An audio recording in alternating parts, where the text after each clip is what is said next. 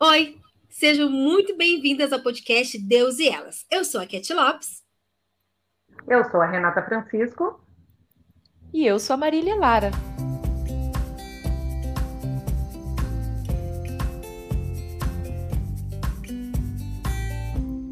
E nós chegamos ao último episódio do mês dedicado à maternidade. Maio foi um mês especial demais para mim, porque eu tive o privilégio de estar com convidadas que compartilharam suas experiências e nos abençoaram, me abençoaram profundamente. E hoje não será diferente, né, meninas?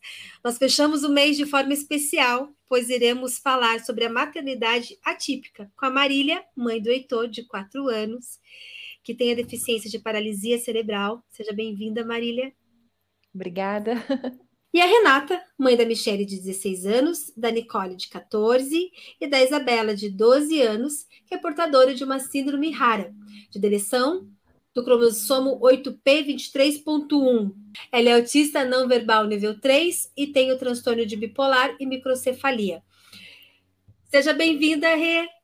E Obrigada. já te faço já, assim, uma primeira pergunta, né? Existe alguma forma que você resume todas essas essas questões que a Belinha ela é portadora? Então, a Belinha, esse nome gigante, que é uma frase que ela tem, a síndrome rara dela, a gente resume em 8P23, é a deleção do braço curto do cromossomo 8P23. E ela também é autista nível 3, que é o nível severo, tem transtorno bipolar e microcefalia. E eu já deixo o convite para vocês aqui, né? Que a Belinha ela tem um Instagram que é o Deixando a Vida Mais Bela. Tem pão diário da Belinha, mas isso a gente vai falar um pouquinho mais para frente. Então, fique conosco, porque vocês já sabem que o assunto de hoje também vai render muitas experiências, muita troca de experiência. Essas mulheres são incríveis, elas também são colaboradoras em Ministérios Pão Diário. A Marília, ela é do setor de editorial e a Renata do setor comercial, e é um prazer conviver com vocês, meninas. É, já fica aqui o convite, né, para você ouvir os nossos episódios do mês de maio que fala sobre maternidade, conversamos sobre tantas coisas. É, eu espero que você possa estar compartilhando, nos seguindo aí nas redes sociais interagindo conosco. Se você acessar o Instagram, ali você vai poder contar o seu testemunho, sua experiência. E, ah, e acesse também, né? Nós estamos no YouTube e no TikTok. Deus e Elas Podcast. Maternidade atípica. Parece moda falar sobre isso usar esse termo, mas ele já existe faz tempo. É isso, Marília? É isso aí. A gente às vezes até se perde um pouco, né? Em quais são os termos, como que se que se fala, como que às vezes a gente tem aquele receio, né? Não quer ser inadequado, não quer magoar alguém, mas a verdade é que os termos foram mudando ao longo do tempo, mas as pessoas com deficiência sempre estiveram por aí, né? Nós temos uma população com todos os tipos de deficiência nesse Brasilzão afora e no mundo todo, né?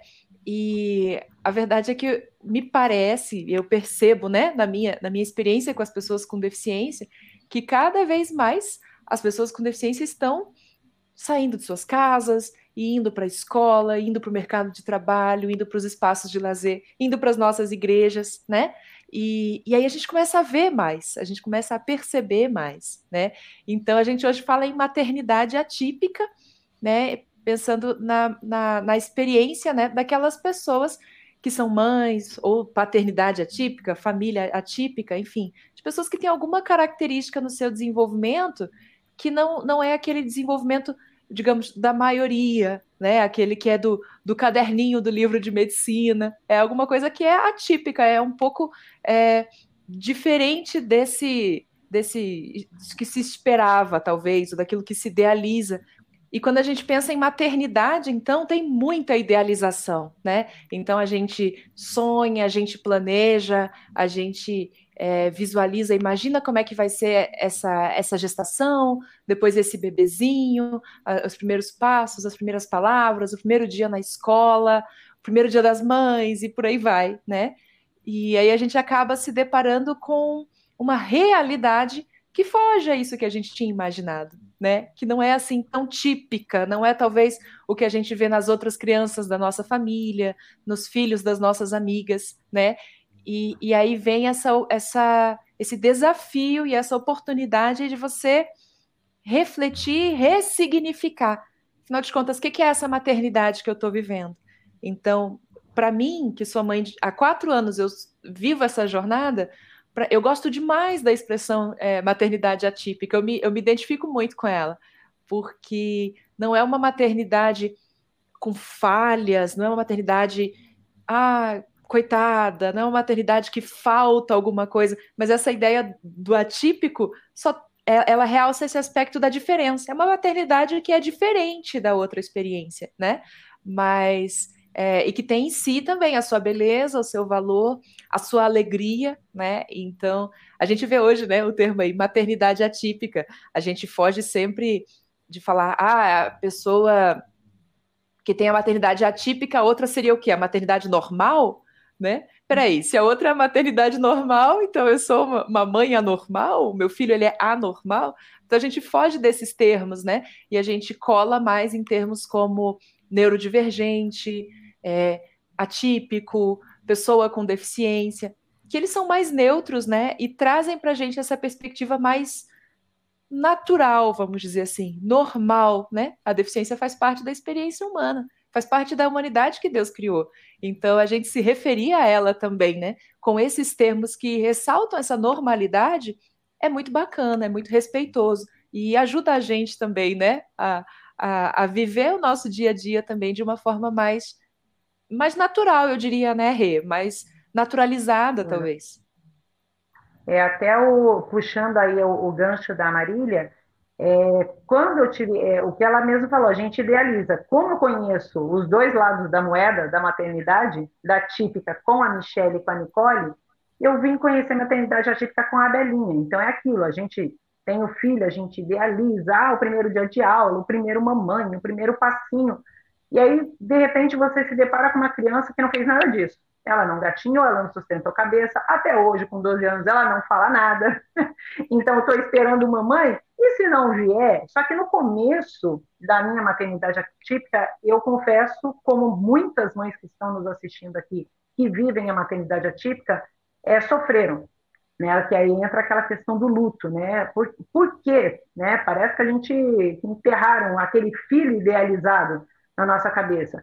Só que com o passar dos tempos, e aí é, é aonde eu acho que é, acho não, eu tenho certeza, que a Bíblia se vai se revelando, por isso que a gente tem que ter é, no, nessa caminhada da maternidade, da maternidade atípica, a Bíblia muito presente, a palavra de Deus muito presente conosco. Porque quando eu li, a gente sempre a gente ouve esse versículo, só que quando eu li e ele saltou nos meus olhos, eu comecei a ver a maternidade de outro jeito. Então, Salmo 139. 13, 24. Tu formaste o meu interior e me teceste no ventre da minha mãe. Eu te agradeço por teres me feito de um modo tão extraordinário.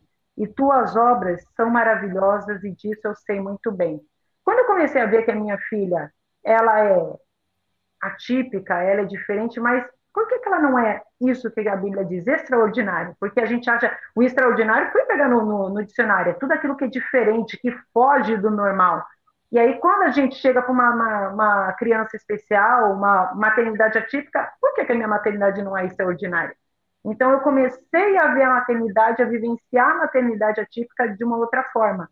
Então, deixei aquele luto de lado e comecei a curtir mais a minha filha, do mesmo jeito que eu curto as minhas outras que são típicas. Né? Então, é, é, é, uma questão de ter, também é uma rede, né? É, caminhando contigo na maternidade atípica, porque sozinha também não vai. É, não adianta tá, você e Deus, mas tem que ter, porque a, a, se ele criou Adão, Eva, um para ajudar o outro, por que que agora, nesse meio todo da maternidade, nós temos outras pessoas para viverem conosco, para darem as nossas mãos, né, conosco, para nos ajudar a caminhar nisso. E eu, nessa minha caminhada de 12 anos de maternidade com a Belinha, é, eu vi muitas mãos e tenho visto até hoje muitas mãos serem estendidas. Eu agradeço de coração a cada um, porque é, é o que eu sempre falo: a inclusão começa com a compaixão. E a gente não fala só da inclusão do filho, é a inclusão da família inteira. Isso inclui a mãe, inclui o pai, inclui os, os filhos, os irmãos. Vocês duas tocaram em dois pontos bastante interessantes. Até foge um pouquinho da minha pauta aqui, mas Vamos lá, vamos abordar eles. É, a primeira Marília que comenta sobre essa questão de que, de repente, a gente tem essa sensação de modinha. Não é modinha, é a vida que está mais acessível a todas essas a, a, a, essas crianças atípicas e que agora elas, elas conseguem também viver e não apenas sobreviver. A gente pode falar dessa forma, porque se nós olharmos aí para 30 anos atrás, onde muitos desses diagnósticos não tinham, não, não, eles não existiam, é, essas deficiências normalmente eram, essas pessoas eram encaminhadas para lugares onde elas ficavam separadas da, é da sociedade. Sim. E hoje não, você tem um diagnóstico, você já tem lugares com essa acessibilidade e o mundo né? A sociedade está se ajustando a isso para também recebê-las, dar esse suporte. Vocês entendem que é, que é isso? Sim, eu sei que existe muita coisa para acontecer ainda, mas vocês entendem que isso está acontecendo numa velocidade que é assustadora para a sociedade ou isso ou isso está entrando no entendimento das pessoas? Elas estão conseguindo enxergar essa necessidade? Olha, eu vou comentar com vocês uma coisa né, que aconteceu comigo hoje, hoje, hoje de manhã. É, mas antes disso, olha só, a gente há uns anos atrás, se você tivesse, uma, por exemplo, o meu filho teve um AVC, é, um pouquinho antes de nascer, né? A gente diagnosticou algumas semanas antes que ele tinha tido um AVC e que ele é, ia nascer já com, com certeza com alguma deficiência e num quadro de saúde complicado e tal.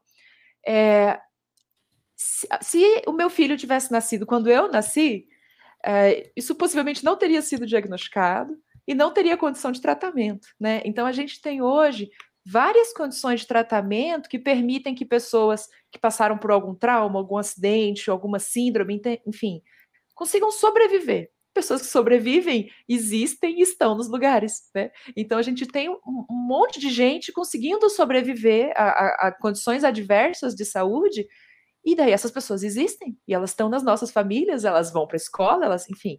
A gente tinha antes pessoas é, neurodivergentes, daí eu quero dizer pessoas autistas, pessoas é, com déficits de, de atenção, e, e enfim, essa, esse tipo de diagnóstico que eram segregadas, ou elas iam com a, com a, com a, com a etiqueta, né?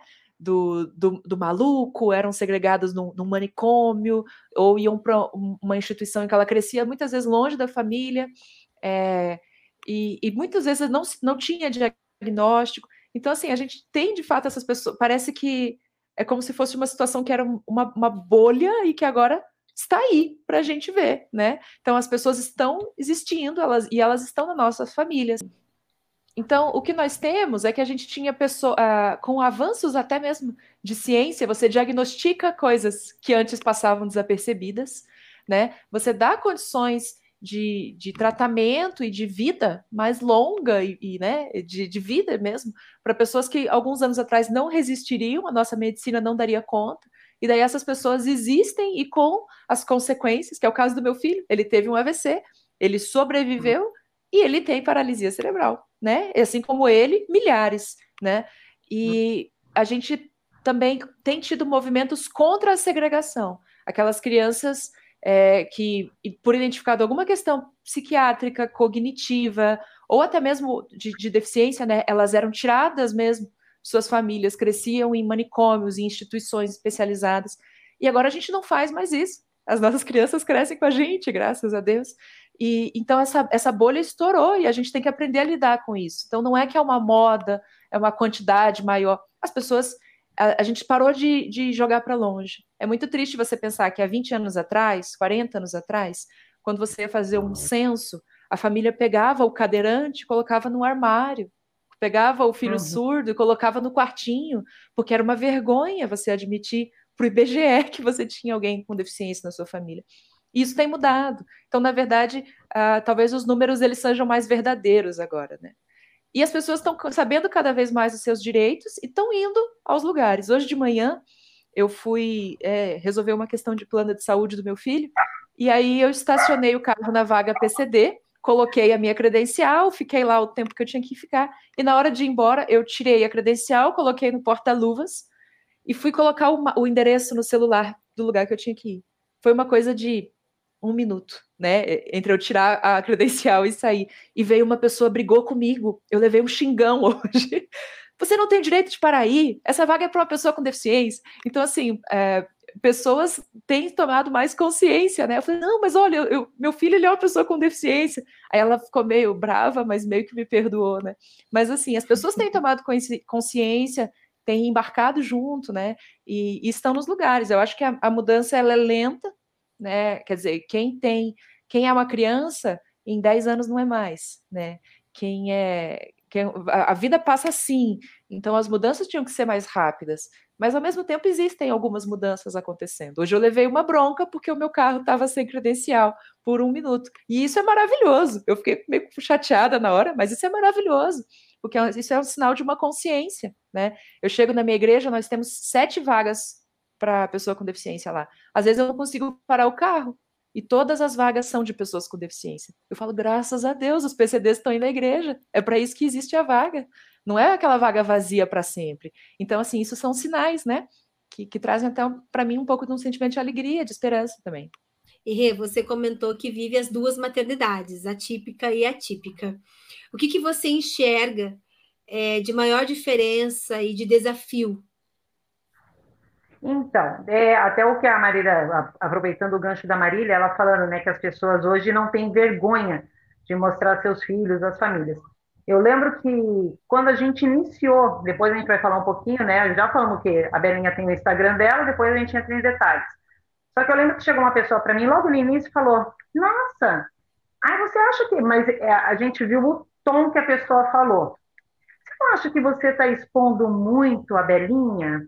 Assim, aí eu entendi, eu assim, por quê? Eu, assim, não, eu acho que não, por quê? Não, porque, ah, falar muito dela assim, a Michelle que tira 10 em todas as notas, eu não posso, eu posso falar aos quatro ventos, a Belinha que tem uma deficiência, eu não posso, eu não estou conseguindo entender. Eu, assim, a, minha, a maior dificuldade que eu vejo, assim, na maternidade é, atípica são os outros, né? Hoje de manhã, estava comentando aqui com, com vocês um pouquinho antes nos bastidores, é, eu vi uma advogada, ela é bem conceituada aqui no Brasil, ela é autista, ela é mãe de três, é, de três gêmeos, todos autistas também, e ela estava comentando hoje, ela assim, é, muitas vezes não me vem como mãe, me vem como cuidadora, querem que meu filho desenvolva, querem que eu faça isso, querem que eu faça aquilo, que, ah, que ele tem que falar, que ele tem que segurar a colher, que ele tem que fazer isso, só que não me vem como mãe. É, e, eu, e eu vivi isso no começo, sabe? E aí eu, eu, queria manter aquele posto, sabe aquele posto da mãe guerreira que todo mundo fala, você? Eu vejo que tem muitas pessoas que falam com carinho, né? Mas outras colocam, né? Não sei se colocam você, Marília, mas a mim colocaram muitas vezes a mãe guerreira, ou seja, aquela que tem que dar conta. Pode estar o mundo desabando, você tem que dar conta do teu filho desenvolver, tem que dar conta de tudo. E aí eu viro a mãe guerreira, só que eu deixo de ser a mãe Renata. Aquela mãe que, que tem que dar o amor dela. Eu, eu tenho que ser, eu tenho que viver a minha maternidade, aquela maternidade que Deus me deu. Até no, no nosso livro Um Ano com Mulheres na Bíblia, tem falando, uma da, dos devocionais está falando do jogo da comparação, quando duas mães ficam comparando a maternidade. E na maternidade típica já acontece isso, ah, não, porque eu faço isso para o meu filho, eu faço aquilo. Na típica acontece a mesma coisa, tá, gente? Não é diferente. Ah, porque eu levo meu filho cinco vezes na semana na terapia. Ah, eu levo, nossa, sábado, domingo, feriado. Então, existe. Viva sua, né? Não é, Marília, que acontece, acontece, gente. Eu, eu, lembro que no início também, que a Belinha começou a ir na, na, na, terapia, tinha uma mãe que olhava coitadinha da filha dela, ela tinha dois filhos, um menino era autista e a menina dela tinha é uma deficiência nas pernas. Mas ela ia todos os dias, ela entrava nove da manhã, ela saía cinco da tarde. Eu vi aquela menina na quarta-feira na cadeirinha, a menina estava assim, ó. Eu assim, Jesus Cristo, ela tá. Mas aquilo era porque estavam é, cobrando dela que aquela criança desenvolvesse. Ela não estava fazendo aquilo por ela, ela estava fazendo por causa do... Então, o maior desafio da maternidade atípica são os outros, essa cobrança. Então, quando eu deixei, e, faz pouco tempo, tá? Que quem ouve eu falar, ah, não, há 12 anos atrás, não, isso aí faz dois anos, tá? Que eu deixei de, de viver essa pressão. Quando eu comecei a entender que eu tenho que viver a minha maternidade, que Deus me deu do jeito que Ele quer que eu viva, aí a coisa começou a fluir melhor, sabe? Eu acho que até eu vi que até uma mãe chegou para mim e falou: Nossa, Renata, como a Belinha tá diferente. Eu acho que é essa leveza eu comecei a trazer para ela também, porque a gente esquece que todo mundo vê o deficiente, ah, criança com deficiência, adolescente com deficiência. Gente, é gente. Né? A gente esquece que tem sentimento, tem emoção. Tem vezes que ela está tendo enxilique, ah, não, é do autismo. Não, é do autismo. Ela, tá, ela é uma pré-adolescente. Né? A gente esquece isso muitas vezes. E aí, quando eu comecei a ter esse olhar, aí eu comparei, eu comparei entre aspas, né? Comecei a pegar, não, as meninas vivenciaram isso, ela também vai vivenciar, é uma questão hormonal, é uma questão do ser humano. Então, a coisa começou a ficar um pouco mais leve. Então, eu, eu vejo que é, é, mais a cobrança dos outros. Lógico que tem um pacote, que a gente fica exausta, né, Marina? Chega final de semana, meu Deus do céu. a gente tá o pau da gaita, mas é, é, pelo menos a gente está mais tranquila, a gente está fazendo aquilo que a gente consegue, não aquilo que colocam nas nossas costas para fazer. Sim. Às e vezes sabe... a gente enxerga já como, como um problema, né? Não nasceu uma criança, não nasceu um uhum. ser humano, nasceu um problema uhum. e você tem que encontrar Isso. uma solução. É, é exatamente. Ah, ela, não, ela não tem um, um, filho, ela tem um fardo. Não é assim, gente. Né? Então, e, e, e para que isso se torne leve, a minha caminhada começou a ficar mais leve quando mais mãos se estenderam, né? Que a gente já falou no início. Quando mais mãos se estendem, não que você vai se escorar na pessoa, mas Sabe aquilo, aquele discipulado, muitas vezes esquecem que a família típica precisa, ela não consegue, que nem é, eu, é, eu, eu, eu, fui criado dentro da igreja, né, fiquei 17 anos, eu fui dirigente de louvor, só que quando nasceu a Belinha, parece que o pessoal esqueceu tudo. Ah, não, a Renata agora tem um problema. Né? Então, é, e a Belinha hoje, quem conhece a Belinha, se não conhece, acessa lá, depois deixando a ver mais dela. Ela é grandona, só que ela tem a cabeça de uma criança de dois anos. Agora imagine, eu, eu levo para a igreja, como é que eu coloco uma menina daquele tamanho no berçário, que é a cabeça dela?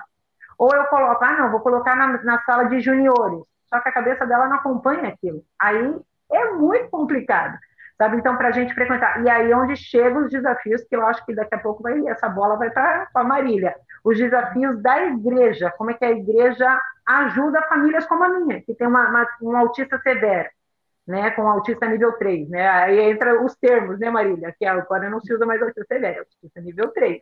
Né? Mas é, é, precisa de muito suporte, é o suporte espiritual, porque se não tem esse suporte espiritual para as famílias, para a mãe principalmente, porque já na maternidade típica, tudo é a mãe, né?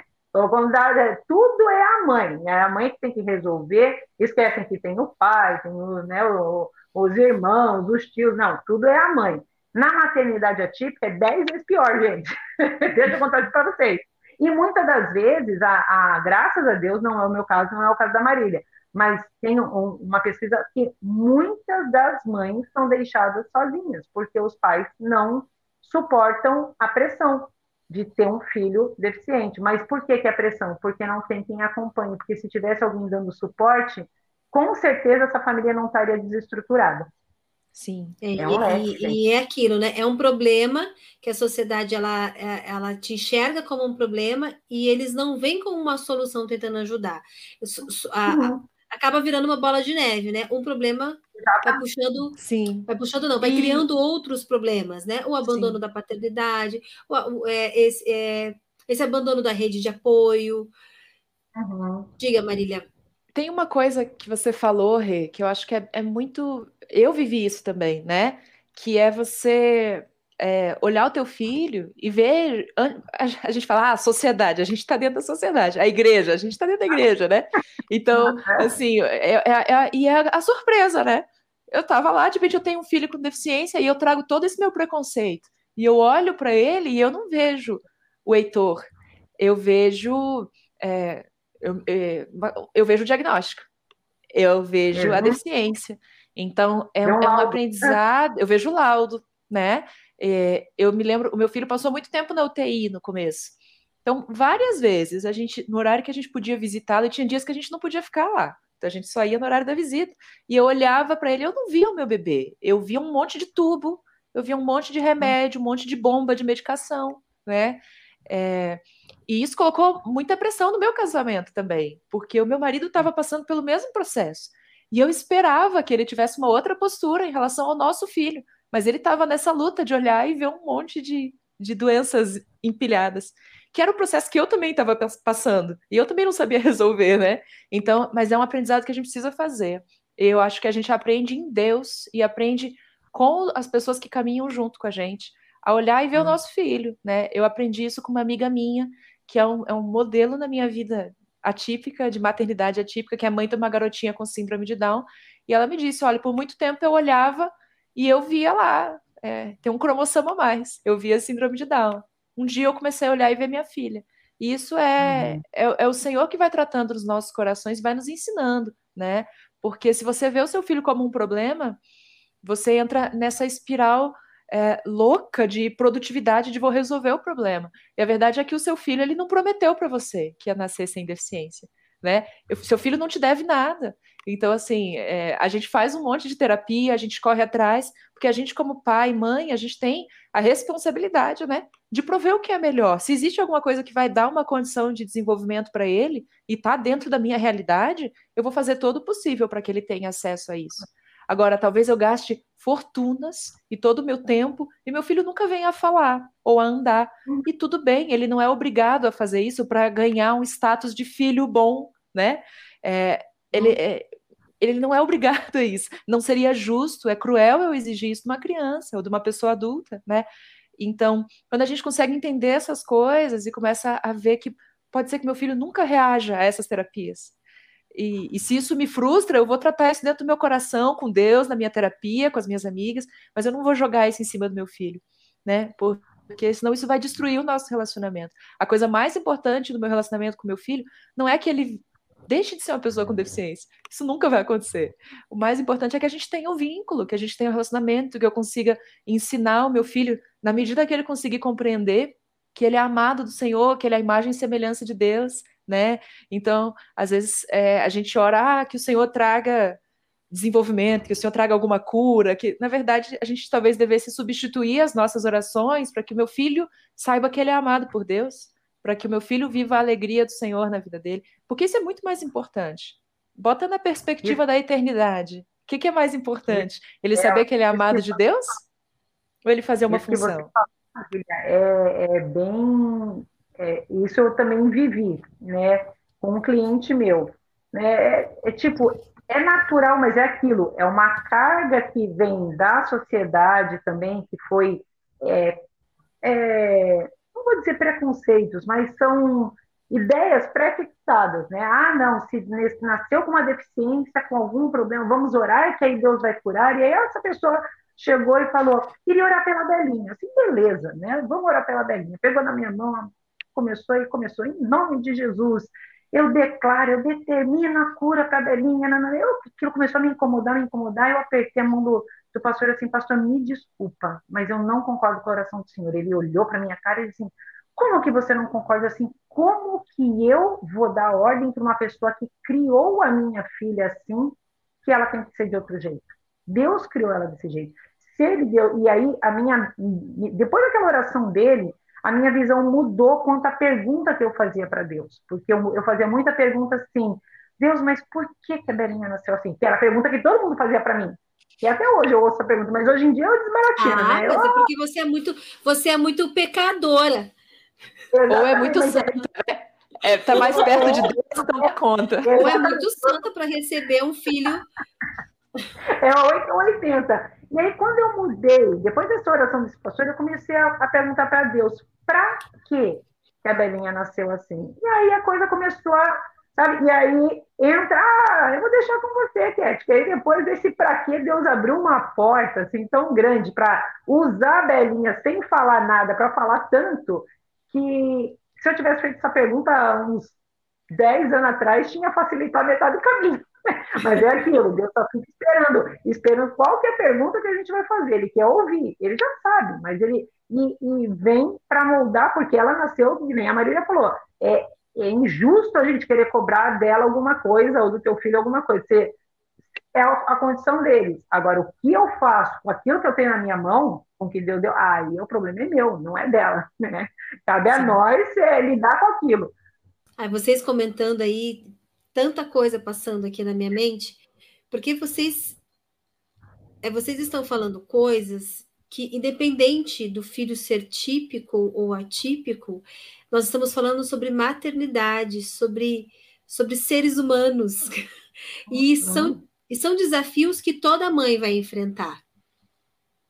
E, e nós não olharmos para o filho como um problema, não, não vermos, é, não enxergarmos as dificuldades, né? não enxergarmos problemas e, e não depositarmos isso neles. Isso assim não é para não é apenas para uma mãe atípica. Isso é para todas as mães, porque nós temos desafios com os nossos filhos enquanto nós formos mães.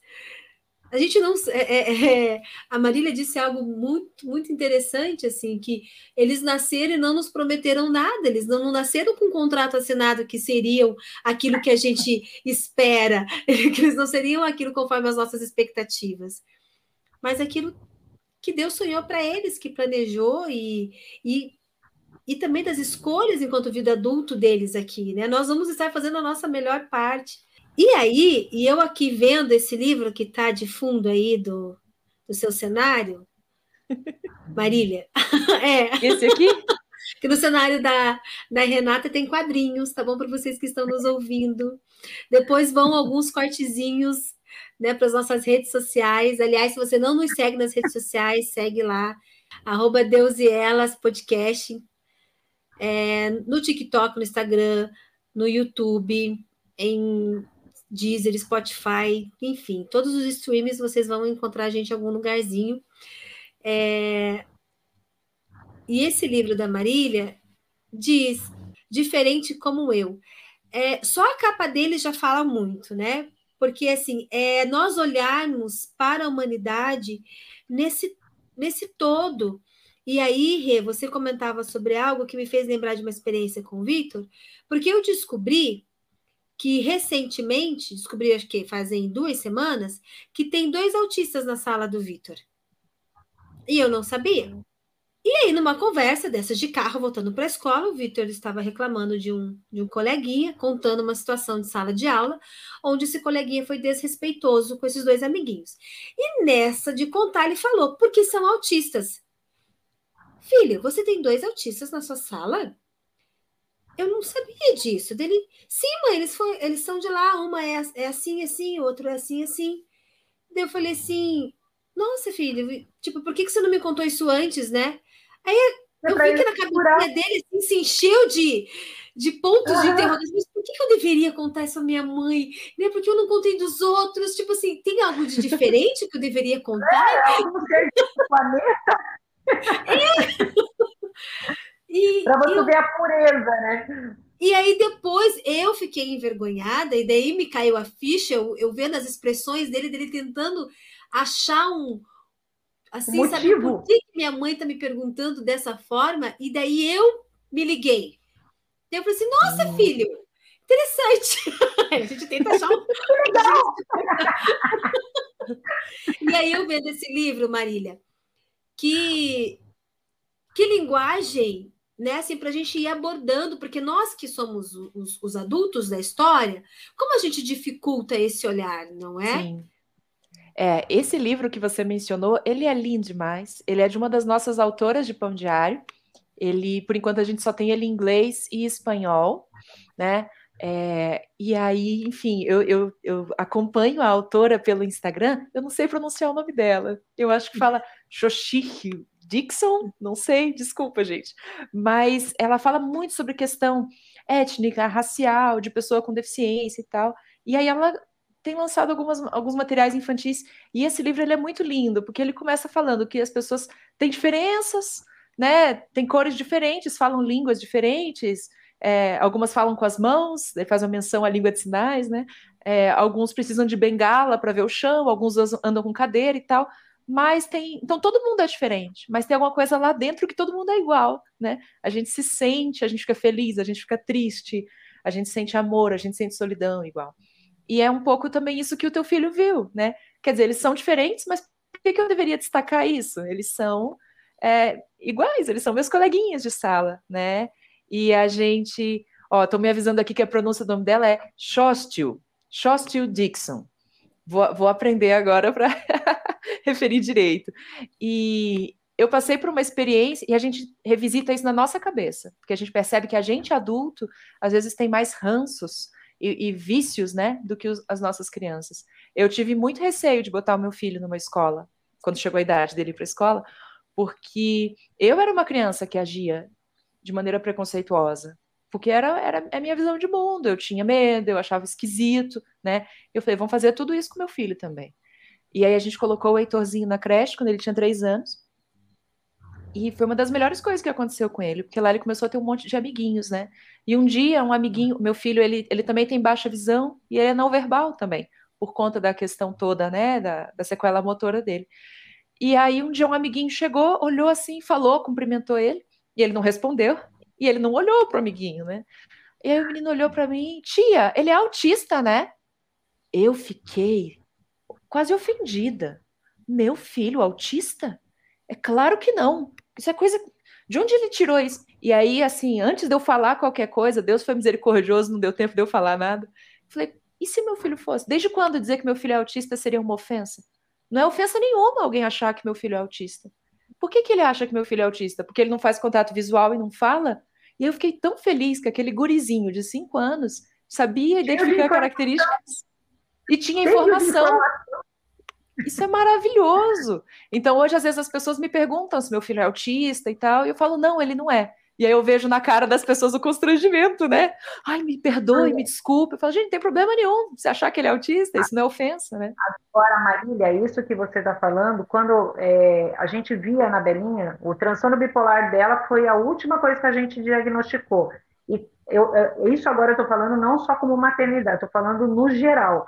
É, o preconceito é aquilo que a gente falou, que já vem da sociedade. Quando, é porque a gente via uma oscilação de, de humor da Belinha, assim, ou ela ficava mega eufórica semanas, parecia um foguete, ou ela chorava, chorava, chorava. E tomou todas as medicações, do A ao Z. Até que a neuro encaminhou ela para o psiquiatra. Ela assim, ah, né, só em 2018, podia ter começado lá, nem isso tinha poupado bastante tempo. Mas, enfim, né? Então, vamos lá. Aí, quando chegou, levou no psiquiatra, o cara de primeira, pegou o laudo, tudo, viu Belinha em um mês, ele falou, Belinha tem transtorno bipolar. Para mim foi um alívio, assim, ai que bom, né, descobriu. Quando eu falo, até hoje, quando eu falo que ela tem transtorno bipolar, todo mundo faz uma cara assim, porque na sociedade o transtorno bipolar é o quê? É o doido, é o louco, é o, sei lá, o... bom, a gente vê, né, a gente chama Curitiba de bipolar, né, que de manhã tá, tá frio, depois tá sol, então é, eu vejo na cara das pessoas o preconceito, ah, a Belinha tem síndrome rara, ah, ok, tem autismo, ok, vão ticando, nem que você fale, ah, tá bom, tem transtorno bipolar, meu Deus, olha que doida, né, eu vejo, eu vejo um balão subindo na cabeça da pessoa, mas aí, o que que acontece? É, antes eu ficava muito brava. Nossa, eu já comprei cada briga. Hoje em dia, eu assim, é, aí eu, eu fico, não, Deus, não é que, eu, assim, a pessoa não está fazendo isso por mal. É aquela carga de informação que foi despejada. Então, é nosso dever, e aí eu, é onde eu fico feliz do seu filho, Kate, e do amigo do seu filho também, Marília, terem a informação na mão e tratar a coisa de uma forma mais natural possível, porque é, é, a mesma coisa que eu falar que, ah, eu nasci cardíaca, por que, que se eu falar que eu nasci cardíaca, todo mundo aceita, ah, diabética, beleza, ah, eu tenho transtorno bipolar, todo mundo surta, né? Então, é a falta de informação, e é nosso dever, que a gente já tem, passar adiante essa informação de uma forma leve, né? Porque senão a gente passa com uma carga, né? A Marília, ela tem uma experiência bastante interessante com isso, porque ela também faz parte do Ministério de Tradução de Libras, da Igreja Batista do Bacaxeri, em Curitiba. E, e então você tem muito de perto essa experiência com mais famílias, com mais pessoas atípicas com diferentes deficiências, né? E essa necessidade é das igrejas elas se estruturarem para isso. Sim. Tem um longo caminho a ser percorrido ainda. Com certeza, eu, eu tive essa oportunidade, eu acho que foi uma oportunidade do Senhor mesmo, de antes do meu filho nascer, eu ter convivido com pessoas com deficiência e com deficiências diferentes, né? E, e isso com certeza ajudou muito nesse processo aqui em casa. E uma coisa que a gente observa, na, na minha percepção, tem, são dois momentos que a gente vive hoje que são muito difíceis, né? Na igreja, só da igreja brasileira, que eu não, não sei falar da igreja do mundo todo, né? Mas assim, existem ainda e é uma visão mais antiga que a gente encontra ainda em muitas comunidades, em muitas né, é, igrejas, enfim, de que a, a, deficiência ela tem esse caráter assim, é uma maldição, é uma consequência do pecado, é algum tipo de punição que o Senhor está trazendo naquela família. É, eu conheci pessoas com deficiência que foram impedidas de exercer funções nas suas igrejas. Eu não estou nem falando exercer funções assim de ser o pastor presidente da igreja. Eu, é, subir lá e fazer uma oração, né, diante da, da congregação, porque era visto, não, você, é, olha aqui, em Levítico fala que o sacerdote ele tem que, ele não pode ser aleijado, usando ainda o termo da, da tradição, né? Então você não está apto a servir na casa de Deus. Então isso é uma visão que graças a Deus a gente tem cada vez menos, né? Mas ainda existe essa visão de que a pessoa com deficiência ela tem que ser curada, ela tem que ser transformada em uma pessoa sem deficiência, e daí ela vai estar tá apta a poder fazer qualquer coisa dentro da igreja.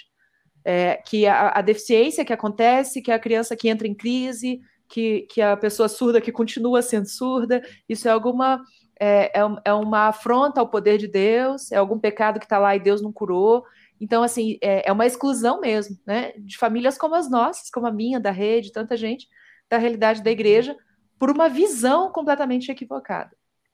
Graças a Deus isso tem diminuído, mas isso a gente ainda a gente ainda luta muito, infelizmente, contra isso. Mas isso acho que uma compreensão profunda, mais profunda da palavra ajuda a gente a ver que isso não tem nada a ver. A Bíblia não prescreve isso em lugar nenhum.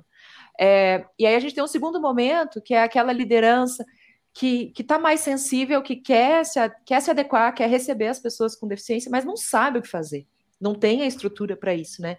E aí a gente tem dificuldades é, a serem desafios que a gente tem que superar, que passam pela questão dos nossos espaços, né? Então, se eu penso, é, os nossos espaços têm que ser adequados a pessoas com deficiência. De que sentido? Se a sua igreja talvez tenha um, uma tremenda escada na porta dela, um cadeirante não entra, né? Às vezes ela tem ela tem toda é, tem rampa, mas aí ela tem alguns degraus. Isso, são impedimentos, a gente chama isso de barreira arquitetônica, né? Às vezes é, a gente está fazendo um esforço na igreja agora para construir uma salinha que as crianças é, que têm questões sensoriais, principalmente as crianças autistas, mas também com outros diagnósticos, elas possam, em algum momento que elas se desestabilizem, porque estão ali, está muito barulho, gritaria, luz, elas podem ficar num lugar que é um pouco mais tranquilo, se reequilibrar e voltar depois para aquele espaço. Isso é uma adequação arquitetônica, né? Então, os nossos espaços têm que caber, os nossos banheiros. Imagina, é, meu filho ele, é, ele usa fralda. É provável que meu filho use fralda por muito tempo, talvez pela vida toda, né? Onde que você encontra um fraldário que um adulto possa usar? E, e é a dificuldade ele poder que eu tenho. Como é que Sim. eu faço com uma menina de 12 anos para tocar uma fralda? Como é que faz? Eu levo ela no carro, mas aí todo mundo fica olhando. O que, que eu estou fazendo com a criança no carro? É, é muito complicado isso que você está falando, Marília. É, é, até é, eu, eu tive na Fabapar mês passado, e aí foi até bom momento que tinham muitos pastores, muitos líderes, e eu falei é, que a visão, essa visão vai mudar bastante nas igrejas quando esse, eu digo discurso, mas na verdade não é discurso, essa fala começar a vir do púlpito, porque quando os ministérios estão fazendo, é muito bacana a gente ver o seu ministério fazendo, que nem na PIB, tem o, o eficiente em outras igrejas. Mas quando é, tem um outro peso, quando é a fala do pastor titular, quando ele caminha, a, fala do pastor titular caminhar junto com os dos ministérios, gente, mas aí a inclusão, não, não vai ser nem mais inclusão, a porta vai estar escancarada, assim, né, pra, pra tanto para os deficientes quanto para as famílias também. Pensam, meninas, que que especial a gente ter tanta orientação, tanto esclarecimento e ter uma conversa tão aberta que eu tenho certeza que abençoou muitas famílias, muitas mãezinhas, e espero que isso chegue nas igrejas e que cada vez mais nós possamos estar com esse olhar para o todo, assim como a gente a gente pensa no conforto das cadeiras, né, da igreja, no ar condicionado da igreja, a gente também começa a pensar é, em todo o espaço que vai é, que vai suportar todas as pessoas, né, típicas e atípicas dentro da igreja, independente de suas idades. Muito obrigada por essa conversa, muito obrigada pelas orientações, pelos esclarecimentos, pelas dicas de ouro. muito obrigada mesmo. Se vocês quiserem seguir a Marília e a Renata, é, a Renata ela tem o Instagram Deixando a Vida Mais Bela, com dois L's. E ali você vai poder acompanhar toda a história da Belinha, se de repente você se identifica com a história dela, né? Você também tem uma criança típica. É, ali vocês vão, vão conseguir ter um pouquinho dessa troca, né, Rê? E o Instagram da Marília é o mari.c.lara. Então, se você também se identificou com a história dela e quer seguir ela, você também está aberta, né, Marília? E também quero relembrar vocês das nossas redes sociais. Vocês podem estar acompanhando, seguindo a gente aí no Instagram, no YouTube, no TikTok, arroba Deus e Elas Podcast. E agora eu tenho um assunto, um recadinho muito, muito, muito, muito importante. Nós vamos fazer, Deus e Elas vai fazer uma pausinha nos podcasts, no Pão Diário, durante esse processo de mudança de ministério. Quem nos acompanha nas redes sociais, ali no Instagram principalmente, é o arroba do Pão Diário, né? Quem acompanha Ministérios Pão Diário, é, sabe que nós estamos mudando de sede, estamos saindo de um prédio e indo para um outro. E nós, nós vamos precisar dar uma pausinha, porque a gente vai passar aí por uma reestruturação de tudo isso. Enquanto nós não estamos com conteúdos novos toda semana, toda quarta-feira, como vocês estão acostumados, é, vocês podem estar aí revendo, divulgando, compartilhando, é, alimentando a alma com os nossos outros 61 episódios. Então, você consegue encontrar todos os podcasts em lista, em playlist, é, por episódios, por temporadas, é, lá no YouTube, Deus e Elas Podcast. Então, nós, te, nós temos temporadas sobre oração, nós temos temporadas sobre autoestima, nós temos temporadas é, sobre maternidade, né? O próprio mês de maio, gente, foi um mês muito especial aqui. É, então tem bastante conteúdo que vocês podem estar ouvindo. Se você chegou agora e fala, gente, como assim? Deus e elas, quero saber de tudo. Só seguir a gente lá no YouTube, que vocês vão ter bastante áudio aí para é para acompanhar. E se eu não estou enganada, dois episódios em vídeo que nós fizemos aí um Deus nos vê, umas edições especiais aí, é, corre lá, tá bom? E a gente se vê em breve uh, nos sigam lá no Instagram, que vocês também vão estar sabendo dessas datas, vão, vão conseguir acompanhar um pouquinho mais a gente. Meninas, um super beijo para vocês, que Deus abençoe abundantemente a vida de vocês. É... E que... até a próxima, gente. Deus abençoe. Até mais. Beijo.